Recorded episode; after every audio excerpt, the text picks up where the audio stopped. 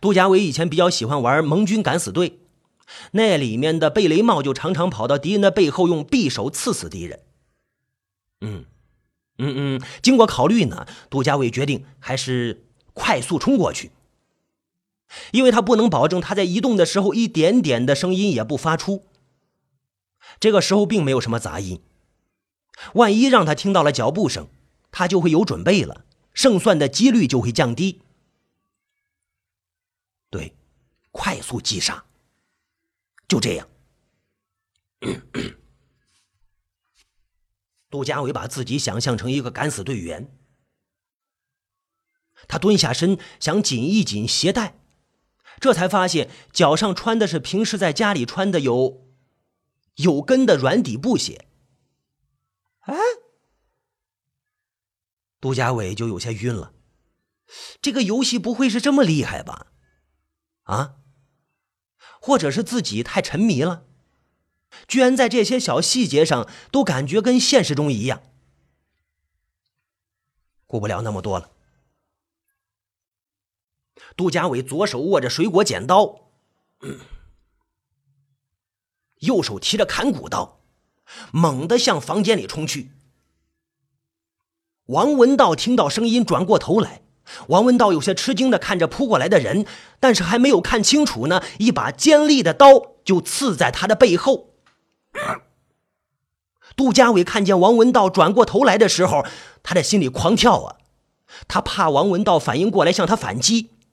游戏里的 NPC 的反应速度总是比玩家快，这个没有办法。NPC 嘛，杜家伟扑过去，就向王文道的背后刺下了一刀。跟着他提起刺在王文道身体里的水果刀，再次刺下去。然后他不停的重复这个动作，直到全身没了力气。他一停下动作，王文道就摔倒在地。椅子上、书桌上、地上，王文道的身上全是鲜血。目标人物死亡，游戏结束。恭喜玩家，你顺利通过第一关。为了保证你体力的恢复，请你在十二个小时以后再进入下一关。耳麦里传出了那个温柔的女音。电脑的画面跳了一下，游戏的窗口关上了。屏幕上仿佛还残留着一些溅上来的血迹。哇，哇！杜家伟仿佛做了一个梦一般。一时没有明白发生了什么，好像还在游戏里没有出来似的。我啊，拼命的喘息着，过了很久呢，才慢慢的平静下来。他看了一眼电脑上的时间，哦，已经十二点多了，明天还要上班呢，不能迟到，要不然那个该死的陈耀辉又要找自己麻烦了。嗯，杜家伟站起来，揉了揉眼睛。走到卫浴间去洗澡，打开热水器，杜家伟准备脱衣服。一转身，他面向着墙上的镜子。这个时候，他忽然看见镜子里，他的衣服上全都是血迹。啊啊！杜家伟急忙低下头去，可是他看见自己衣服上什么也没有啊，跟穿上的时候一样，干干净净的。这是怎么回事啊？杜家伟又看了看镜子。镜子里的衣服还是有着鲜红的血迹。天哪！这杜家伟有一种想疯掉的感觉。他把衣服脱下来，衣服上还是没有血迹，干干净净。不是，是刚打打打游戏打傻了。打游戏打傻了。杜家伟安慰自己，可能是刚才的游戏太血腥了，所以出现了一些幻觉。哦，看到镜子里的衣服上有血迹，是因为镜子比较像电脑的屏幕吧？嗯。但是杜家伟的心里还是有一丝的惊悸。他把衣服扔在洗脸的白瓷浴洗盆中，打开水龙头冲着衣服，他自己呢钻到浴缸里去洗澡了。杜家伟没有看见。白瓷玉洗盆中的衣服被水龙头一冲，有些红色的液体流了出来，但是衣服上仍然是干干净净，看不出任何东西。早上起来上班的时候，杜家伟想起昨天晚上玩的游戏了，啊，心里有一种特别解气的感觉。解气，哎，好，从今天开始，从现在开始，一天晚上一个，你们这帮人谁也别想逃掉。嘿嘿，杜家伟在心里呢就恨恨的想，哎，这样想着呢，他不由得就笑了。然后呢，就越笑越大声，最后他几乎都控制不住自己，镜子里出现一个笑得有些扭曲的脸。一整天的上班中，杜家伟谁也没理，他用一种近乎高傲的态度对待周围的人，这是以前没有过的。其中有几次，他想上那个游戏去看一看，但是想了一下，还是忍住了。他不希望别人也发现这个游戏。哎，在休息的时间里呢，杜家伟就一直在想，下一个干掉谁才好。在他的脑海里，这个游戏已经近乎一个真实的行为了。到了晚上下班的时候，杜家伟的计划里已经有了下一个目标了。他甚至计划了用什么方法杀了那个人。第一次糊里糊涂的用刀就把王文道那个家伙给解决了，有些没什么乐趣吧。杜家伟一回去，先打开电脑，然后呢把面给泡上，坐在电脑前，打开一个 Word 文档，在上面打上暗杀记录。四月三日夜十二点二十分，王文道被用水果刀刺死。具体刺了多少刀不知。然后杜家伟一边吃着泡面，一边进入了游戏里。欢迎你再次进入杀人世界。你昨天的记录良好，只是稍微有些紧张。今天你将进入第二关。页面上浮现的文字。和那个温柔的女音是同步的。暗杀对象的姓名：周秀琴。周秀琴。然后呢，杜家伟用了相当长的时间去拼出这个女人的模样。好在过去的时间并不很长，杜家伟还能把那个女人的模样很细致的想起来。拼好了之后，杜家伟看了一下，呃，不是很像。拼出来的比原来的周秀琴要漂亮。算了，就这样吧。杜家伟想着，就按了确定。屏幕跳了一下，却没有进入下一个页面，而是出现了一行字：“人物特征与姓名不匹配。”啊？这什么意思呀？杜家伟呆了一下，页面又回到拼图那一页。上面出现的是杜家伟刚刚拼好那个女人。嗯，嗯，好吧。杜家伟仔细的想了一下，再次拼那个女人的图像。嘴要大一些，眼睛嘛小一些，鼻子差不多，眉毛再加粗一些。终于拼出那个女人的模样了。哎，真的很像哎。杜家伟在看着那张脸的时候，他有种想冲上去痛揍他的冲动。我暗杀的理由，哼，周秀琴这个女人是杜家伟大学毕业那年在网上认识的，五二八七听故事，公屏上认识的。他告诉杜家伟说，他在离这个城市不远的一个城市里上学。大一，杜家伟当时已经在这个城市里找到一份比较好的工作，有宿舍，工资也不错。至少在这一般要毕业的已经找到工作的学生里边，他的工作是最好的。到快毕业的时候，还有不少人没找到工作呢，有些都已经做好回家的准备了。所以呢，杜家伟比较轻松。他有时间也有心情去玩一种叫呃恋爱的游戏。哎，这游戏好玩。杜家伟一直没有谈过恋爱，他的性格比较内向，嗯，有点像拔刀。而且呢，他的相貌，用一个背后嘲笑他的女生来说，跟北京猿人可以做个兄弟。北京猿人，这话后来辗转传到杜家伟的耳朵里，不过具体是谁说这话的无可查，只知道是本班的某一位女生。这话让杜家伟深受打击。要知道，计算机系的女生已经是恐龙中的恐龙了，啊！而这其中一位大恐龙居然这样形容杜家伟，怎么能不让杜家伟的自尊心深深的被刺伤呢？咱回头说这个周秀琴，周秀琴是个漂亮的女人，至少从照片上看起来是。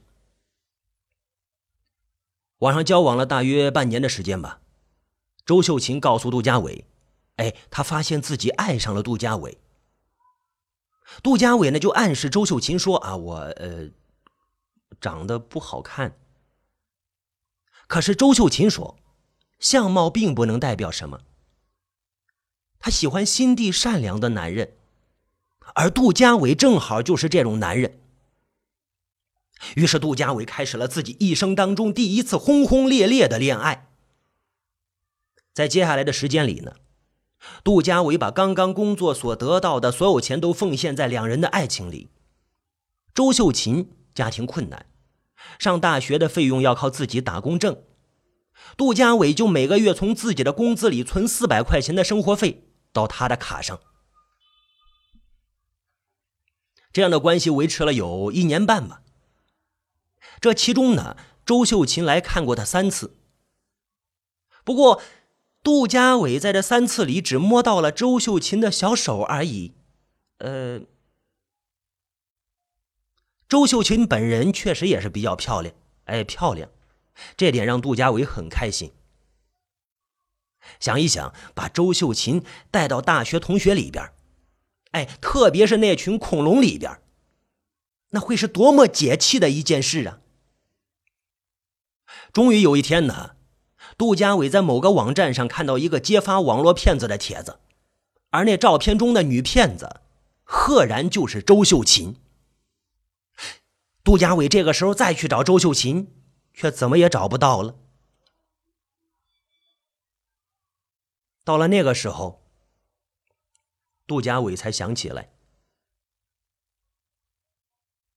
除了 QQ 号、YY 号。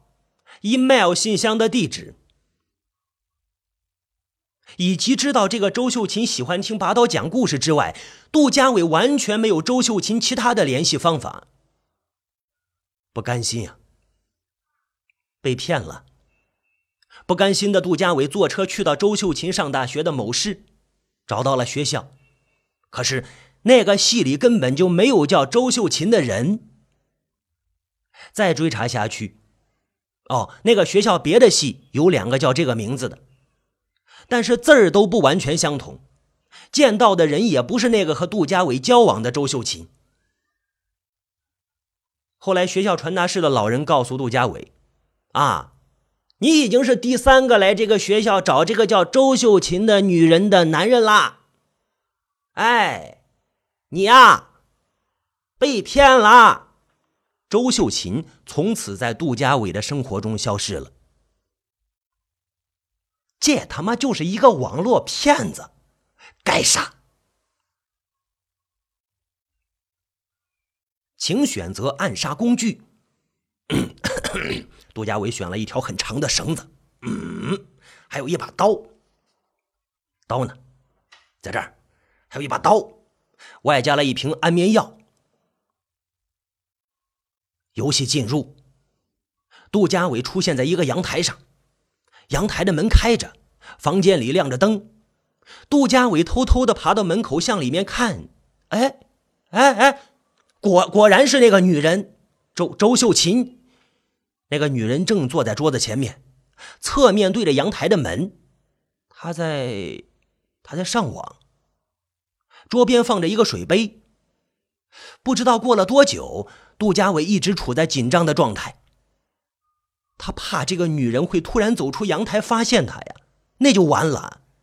不过那个女人一直没动，一直都坐在电脑前面，脸上不时闪现出一种得意的笑容。他又骗到什么人了吧？啊啊！装着样子在拔刀的直播间里听故事，实际上是骗我们这些屌丝男。杜家伟有些愤怒的想。不过杜家伟看不见他在网上干什么，这多少让他有些好奇。杜家伟趴在阳台上，哎呦，腿都有些麻了。就在这个时候，那个女人离开电脑站了起来，不会是想上阳台上走一走吧？我，杜家伟把刀抽出来，紧紧的握着。他不知道这个房间的外面有没有人，万一那个女人走上阳台发现他，该怎么办？这个女人会不会大叫起来？我，杜家伟觉得自己的手心里都握出汗来了。不过那个女人站起来活动了一下，就转身打开门出去了。呃，杜家伟呆了一下，他觉得机会来了。桌上那个水杯正在向着阳台这一面。杜家伟从药瓶里拿出强效安眠药，以极快的速度从阳台爬上去，把安眠药扔进了水杯里。杜家伟刚回到阳台，那个女人就从外面进来了。哎呦，杜家伟的心还在扑通扑通扑通的跳。不过，他偷偷的看到那个女人把水杯拿起来喝了一口，太好了，太好了！他喝下了放着安眠药的水，药物应该很快就会起效吧。嗯杜家伟紧紧的握住了刀柄。杜家伟在兴奋中等待着，女人应该是把那杯水喝光了。他起身出去，又倒了一杯。不一会儿，他看见那个女人开始出现了倦怠之象，然后那眼皮仿佛是撑不住似的往一块凑。那个女人还在坚持，可是不一会儿，屏幕就抵到电脑屏幕前面了。杜家伟没敢马上从阳台爬出去。他过了一会儿，确定那个女人真的睡着了，这才从阳台上爬出来。先确定了房间的门已经锁上了，然后把那个女人抱到床上。他妈睡得真死呀！杜家伟已经完全忘了这是一个游戏，那种代入感让他觉得这就是现实，这就是现实。杜家伟把周秀琴抱到床上，然后用绳子把她绑在床上。电脑屏幕里的歪歪的头像还在跳啊跳啊的。杜家伟打开看了一眼，亲爱的，我已经快忍不住了。杜家伟骂了一句“贱货”，然后给那个歪歪好友回了一条信息，啊，信息只有一个字：滚。杜家伟撬开周秀琴的嘴，抓了一条枕巾塞进他的嘴里，然后拍了拍周秀琴的脸。周秀琴哼了一声，继续睡。杜家伟有些没辙了，是不是我药放的分量太重了？哎，杜家伟拿起水杯，把水杯里的水一下子倒在周秀琴的脸上。呃，那个女人猛地抖了一下，睁开眼来。杜家伟几乎是用一种欣赏的感觉看着周秀琴的惊恐的。你也有今天，婊子！你骗了我的钱都该吐出来了吧？啊啊啊啊！杜家伟低声的在周秀琴的耳边说着。周秀琴的挣扎着，可是绳子绑得很紧，她的手都被磨破了。杜家伟就笑了起来，那压抑的低声更似地狱里逃出来的魔鬼。杜家伟在低笑中把周秀琴的衣服一件一件的剥下来。周秀琴越是挣扎，那半裸的身体越是诱惑啊！这个女人确实长得不错。杜家伟不得不承认，杜家伟一直盯着周秀琴的脸，从开始到结束。